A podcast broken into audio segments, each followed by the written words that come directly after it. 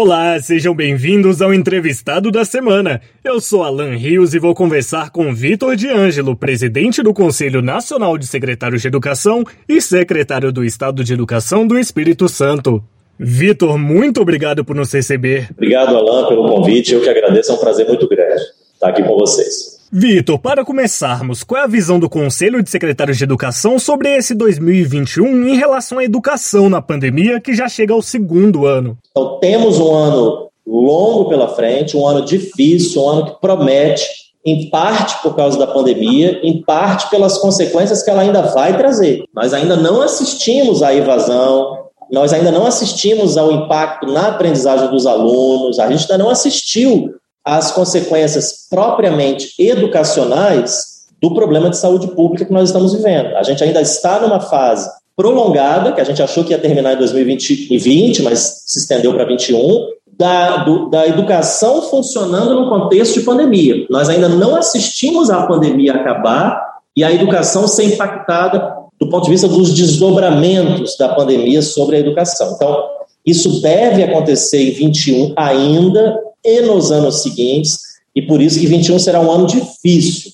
Os problemas futuros são muito grandes e hoje, qual é a dimensão desses desafios atuais da educação? Não existe sequer um painel hoje com indicadores mínimos para a gente poder responder uma pergunta simples como essa sua, ou seja, quantos alunos hoje não têm acesso às aulas remotas? O Ministério da Educação não tem como dizer isso esse esforço acabou ficando a cargo dos estados e dos municípios. Então, é, nós, no âmbito do CONSED, a Undime também, por sua vez, é, fez painéis né, dessa natureza com alguns indicadores. Eu acho que hoje, sem maiores, sem dados mais consistentes, a gente poderia dizer pelo menos algumas coisas, né? Primeiro, a maioria dos alunos brasileiros está sem aula presencial há muito tempo, né, há praticamente um ano porque pouquíssimos estados, aí eu vou falar apenas dos estados, pouquíssimos estados voltaram às aulas em 2020 e dos outros que ou voltaram ou programaram voltar em 21, nesse contexto atual agora de, de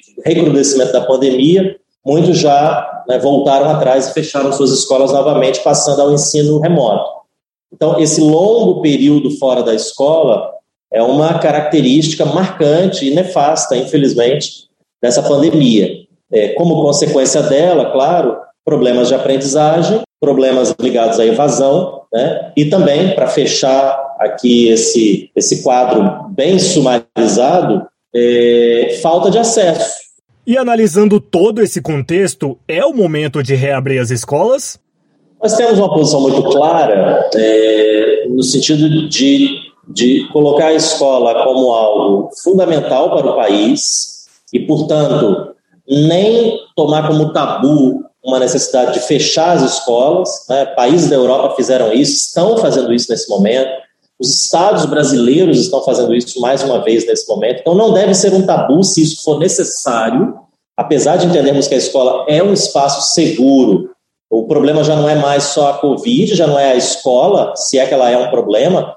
A questão é a condição da nossa rede hospitalar de atender a toda e qualquer demanda, uma vez que estamos é, é, na iminência de um colapso da rede de atendimento hospitalar, de terapia intensiva ou não.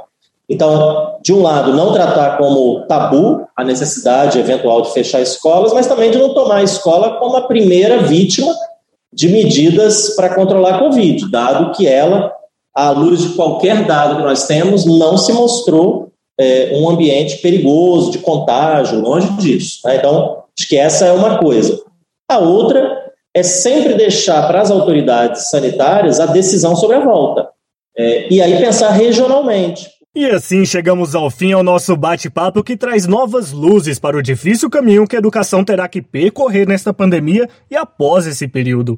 Obrigado, Vitor, e a todos que nos acompanharam. Eu que agradeço, agradeço a todos que, que nos acompanham e deixo meu abraço aqui a todo mundo.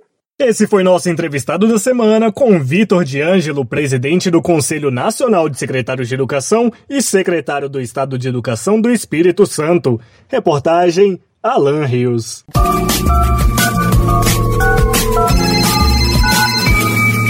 Digital, a sua rádio.